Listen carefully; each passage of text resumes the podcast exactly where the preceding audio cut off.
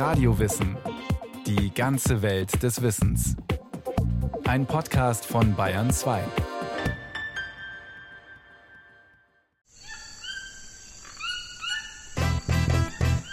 Im Amazonas-Urwald. Tukane fliegen von Baum zu Baum und krächzen. Die halbe Nacht hat es geregnet, in den Bäumen rauscht der Wind und die Luft ist schwer von Feuchtigkeit. Im Amazonas-Urwald wachsen die dicksten Lianen, die ich je gesehen habe. Sie können einen Durchmesser haben von 40, 50, 60 Zentimetern. Im Amazonas-Urwald stehe ich vor einem Stamm und wenn ich nach oben schaue, ist es gar kein Baum, sondern der Stamm windet sich weiter oben um einen anderen. Und in Wirklichkeit sind es Lianen. Außergewöhnlich. Die Lianen wachsen so weit hoch, dass nur Kletterer sie erreichen können.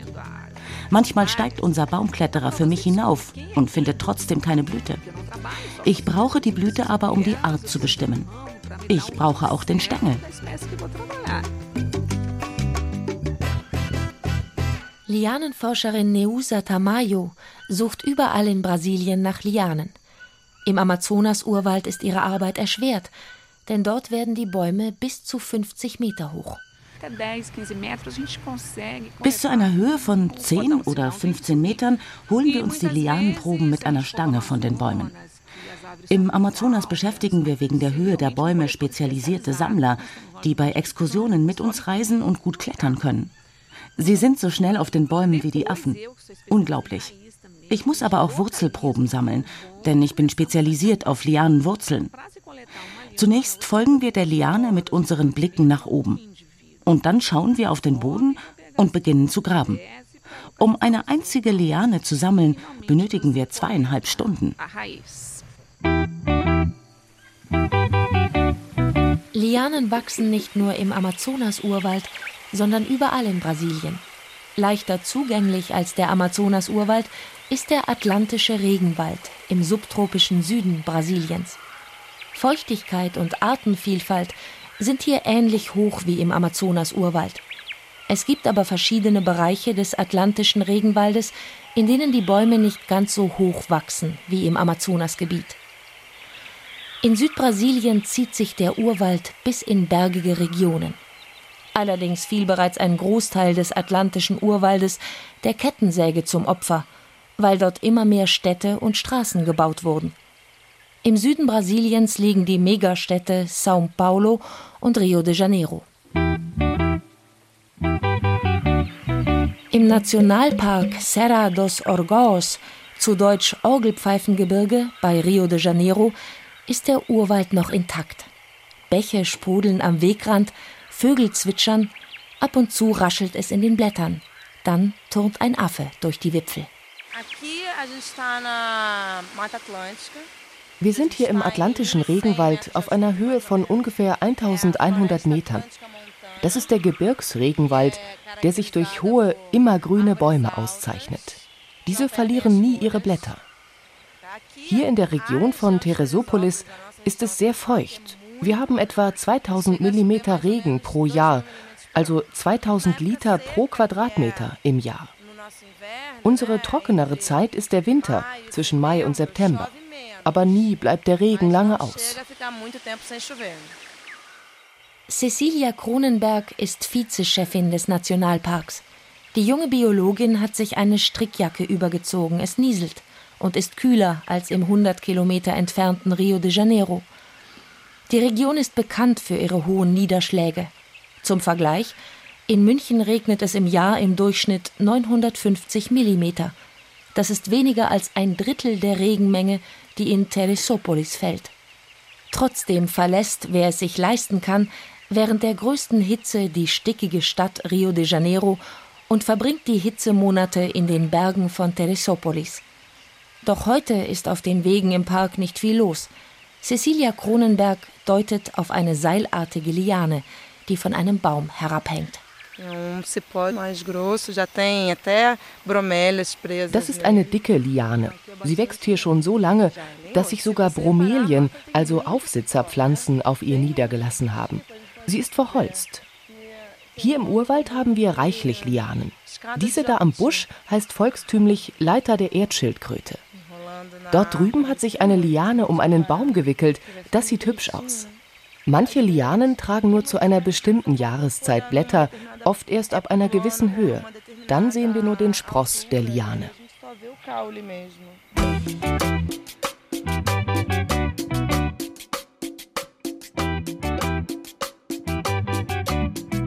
Bei so vielen Arten von Lianen fällt es der Biologin schwer, einzelne zu identifizieren.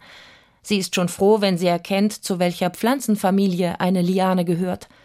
Es ist beileibe nicht nur eine Pflanzenfamilie, die Lianen ausbildet. In Europa bekannt sind zum Beispiel die Weinrebengewächse, der Efeu oder die Geißblattgewächse. Auch wenn sie oftmals von Bäumen hängen, Lianen sind keine Luftwurzeln. Doch immer wieder werden sie mit anderen Pflanzen verwechselt. So ist beispielsweise die Würgefeige ein Baum, der typisch ist für den brasilianischen Regenwald. Sie wird häufig fälschlicherweise für eine Liane gehalten.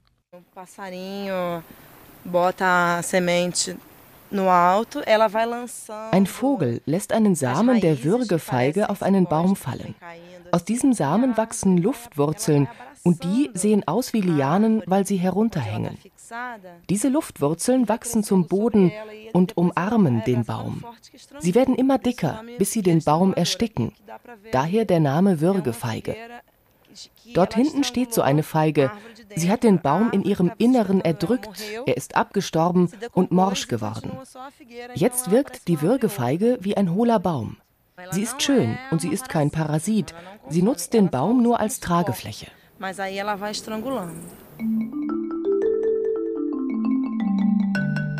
Auch Lianen nutzen Bäume, um sich an ihnen festzuhalten und sind ebenfalls keine Parasiten. Sie entziehen dem Baum weder Wasser noch Mineralien. Im Unterschied zur Würgefeige wachsen Lianen jedoch von unten nach oben. Sie wollen vor allem dem Schatten am Waldboden entfliehen. Insgesamt gibt es in ganz Brasilien zwischen 3000 und 4000 Lianenarten. Im Botanischen Garten von Rio de Janeiro sind immer Menschen unterwegs. Er ist eine große Oase in der heißen und lauten Stadt. Die Pflanzungen des Gartens ziehen sich die Hügel hinauf und vermischen sich mit der natürlichen Vegetation des Nationalparks Tijuca. Von vielen Stellen des Gartens aus ist der schroffe Felsen mit der Christusstatue zu sehen. Ricardo Couto, Biologe im Botanischen Garten, setzt sich auf eine verholzte Liane, die wie eine Schaukel von einem Baum hängt. Sie hält sein Gewicht ohne weiteres aus.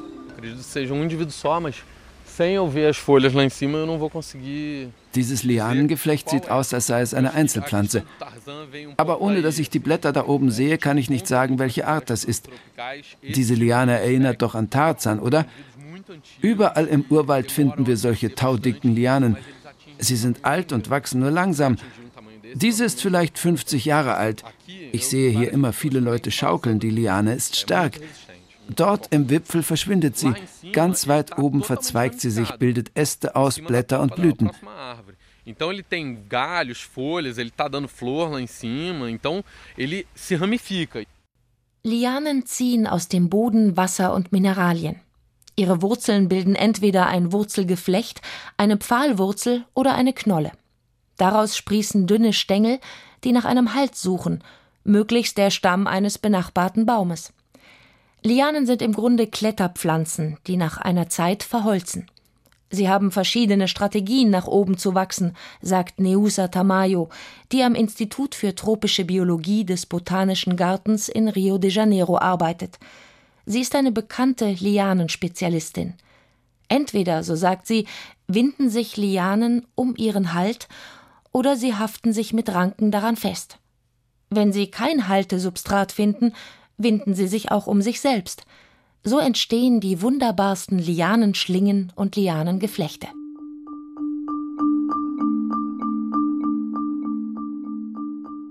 Todas têm algumas coisas em comum. As estruturas responsáveis alle Lianen haben in ihrem Spross spezielle Zellen, die das Wasser leiten. Sie sind besonders groß, oft größer als die wasserleitenden Stränge in den Bäumen, an denen sie sich hochhangeln. Lianen müssen kein eigenes Stützgewebe entwickeln, denn sie werden ja schon gestützt.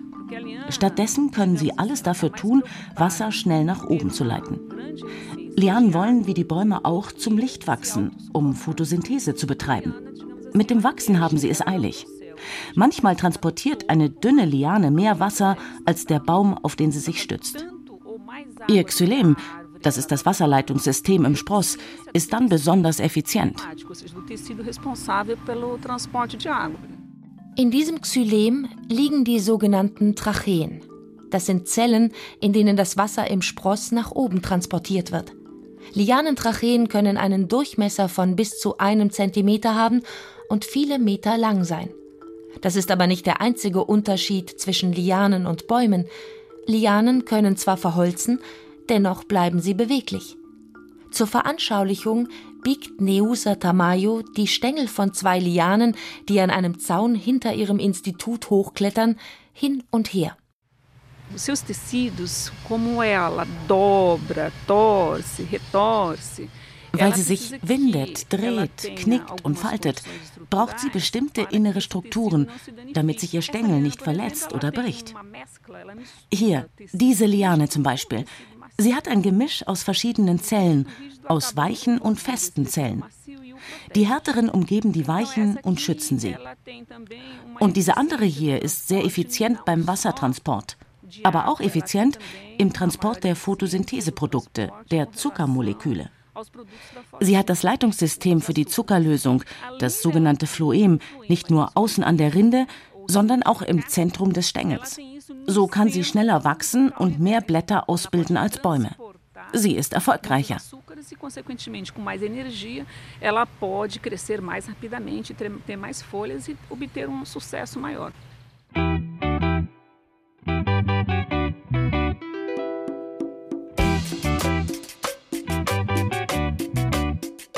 Lianen haben eine Technik entwickelt, sich an Bäume zu heften, ohne in die Rinde einzudringen.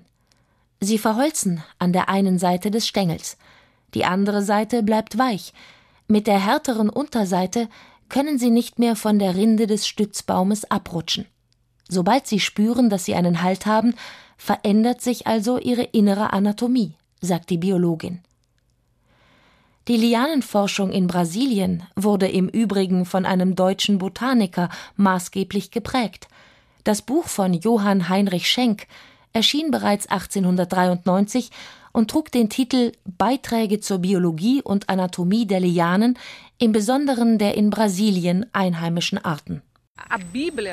Dieses Werk ist gewissermaßen unsere Bibel. Es ist immer noch bahnbrechend. Der Botaniker Schenk war ein Taxonom. Er kümmerte sich um die Systematik der Pflanzen. Seine Lianen sammelte er im Orgelpfeifengebirge, im Süden Brasiliens in Santa Catarina und im Nordosten in Pernambuco. Er sammelte jede Liane, die er bekommen konnte.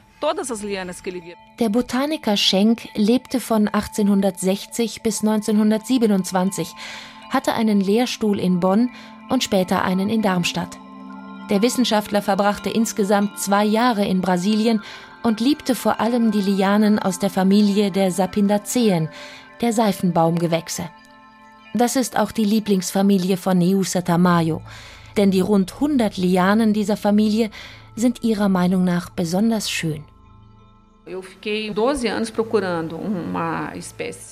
Zwölf Jahre lang habe ich nach der Liane Sergania pescatoria gesucht. Der Stängel teilt sich in Unterabschnitte. Das passiert bei anderen Arten der Gattung Sergania nicht. Der Stängel trennt sich auf, als würde er merken, hoppla, da ist ein Problem, eine Gefahr, ich muss überleben. Der Botaniker Schenk nannte diese Pflanze außergewöhnlich. Er fand sie im Orgelpfeifengebirge. Nach langer Suche habe auch ich sie dann endlich auf einer Exkursion entdeckt. Das war eine Überraschung, das war ein Ereignis. Vielleicht ist es sogar dieselbe Pflanze, die Schenk damals fand. Ich war so aufgeregt, ich konnte die ganze Nacht nicht schlafen. Ich dachte nur an die Veröffentlichung, die ich schreiben würde. Ich bin schon wieder ganz aufgeregt, wenn ich an den Fund denke. Den Artikel über den spektakulären Fund will Neusa Tamayo in einem Fachblatt für Gehölze publizieren. Die Seifenbaumgewächse haben wunderschöne Anordnungen in ihren Sprossen und Stämmen. Das Holz gibt es auf den Märkten zu kaufen. Wenn Sie sich einen Schnitt durch einen Baum vorstellen, der ist immer gleich. In der Mitte das Holz, außen die Rinde. Doch diese Seifenbaumgewächsliane hat innen Holz, dann Rinde, dann wieder Holz, dann Rinde. Manchmal achtmal, angeordnet wie Blütenblätter um den Mittelstrang herum. Das Muster kann wie ein Fuß aussehen oder wie ein Dreieck. Die Liane spielt mit Formen. Und deswegen schnitzen die Leute daraus Kästchen, Untersetzer, Bilderrahmen, Tischchen oder Hocker. Aber es gibt ein Problem. Manche Lianen sind vom Aussterben bedroht. Lianen werden teilweise auch außer Landes geschmuggelt. Denn bisher gibt es kaum Zollkontrollen. Außerdem kann kaum jemand erkennen, ob es sich im Einzelfall bei der Exportware um das Holz von gefährdeten Lianen handelt. Ricardo Couto gilt im Botanischen Garten von Rio de Janeiro als Exot, weil er sich mit einer ganz besonderen Lianenfamilie beschäftigt, den Dioscoriaceen. Die Lianenforschung wurde vernachlässigt, weil man glaubte, Lianen würden dem Wald schaden. Sie überwachsen gerne die Waldränder, denn sie brauchen mehr Sonne. Allerdings sehe ich das mit anderen Augen, denn ich studiere sie ja. Ich denke, Lianen gehören zu einer sehr vielseitigen Gruppe, besonders die, mit denen ich mich beschäftige. Hier in Brasilien arbeiten außer mir nur zwei weitere Wissenschaftler über die Familie der Dioscoreaceae. Dabei ist Brasilien das Land mit der größten Biodiversität, besonders in Bezug auf diese Lianenfamilie. Auch in Afrika gibt es Dioscoreaceen. Es sind die Inhames oder Yams. Dioscoriaceen sind im Übrigen auch ein wertvolles Nahrungsmittel. In Afrika erreicht die Wurzel der Dioscorea elephantipes ein Gewicht von mehr als 100 Kilogramm. Auch hier in Brasilien sind viele Dioscoreaceen essbar und ihr Stärkegewebe ist farbig, grün, gelb, lila, weiß. Für die Pflanze dient die Stärke in der Wurzel als Vorratsspeicher. Besonders in Japan wurden in den 60er Jahren des vergangenen Jahrhunderts die Inhaltsstoffe der Dioscoriaceen erforscht. Sie enthalten hormonähnliche Stoffe, die zur Erfindung von empfängnisverhütenden Mitteln führten, erläutert der Biologe. Die Einheimischen haben das schon benutzt. Wohl nicht direkt als Verhütungsmittel, aber um die Lust zu steigern als Aphrodisiakum. Einige unserer Medikamente sind nur entwickelt worden, weil es vorher sogenannte ethnobotanische Studien dazu gab. Da wird traditionelles Wissen ernst genommen und in den alten Hausmitteln ein Inhaltsstoff gesucht, der für die Heilung verantwortlich sein könnte. Ein Beispiel ist der Samen der Dioclea violacea, dem Ochsenauge. Der Samen dieser Liane wird oft für Rituale verwendet. Dieser Samen ist braun, dick und rund und sieht wirklich einem Ochsenauge ähnlich. Fast überall in Brasilien fand ich diese Liane, auch im Hochland oder in der Trockensavanne.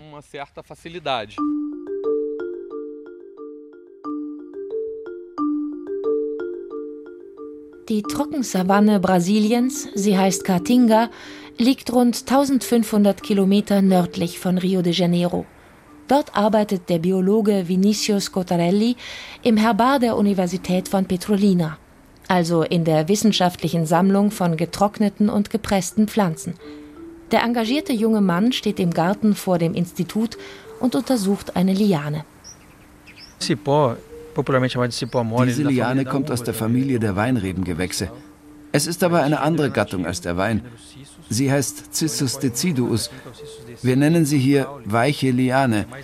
Sie hat einen dicken Stängel, der sehr wasserhaltig ist, damit sie die Dürrephase übersteht. Während ihrer reproduktiven Zeit, wenn sie Blüten und Früchte trägt, verliert sie die Blätter. Diese hier ist jung.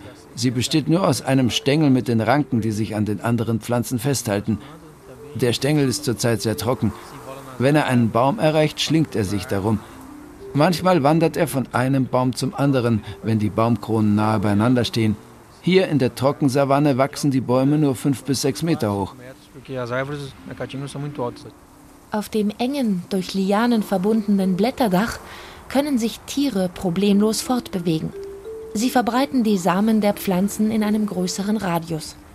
Besonders praktisch sind Lianen für die Fortbewegung von Affen. Zudem dienen viele Früchte von Lianen den Tieren als Futter. Wir haben hier in der Savanne viele Lianen aus der Familie der Kürbisgewächse.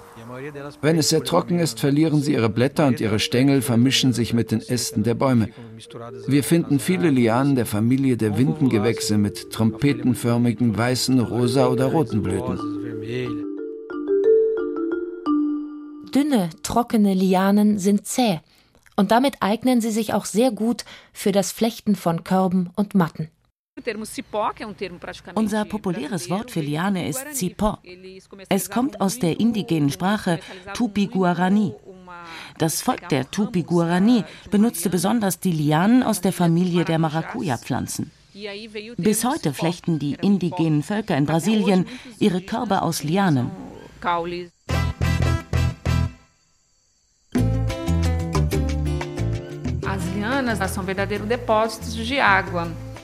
Sie nutzen Lianen auch als Wasserreservoir. Wenn Sie sich im Urwald verlaufen, wissen Sie immer, welche Liane Sie abschneiden können, um sich mit Wasser zu versorgen. Denn nicht aus allen Lianen sprudelt Wasser. Es gibt auch giftige Arten. Und die benutzen die Einheimischen dann auch, um Fische zu fangen. Sie schneiden lange Stängel ab, tauchen sie in den Fluss und warten, bis die Fische an den giftigen Lianensubstanzen sterben.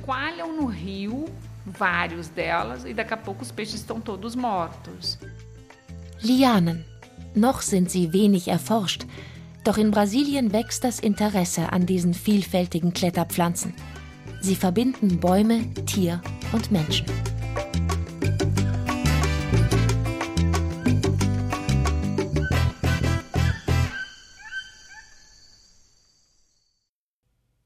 Sie hörten Lianen, unverwüstliche Kletterkünstler von Gudrun Fischer. Es sprachen Caroline Ebner, Diana Gaul, Katja Amberger und Burkhard Dabinus.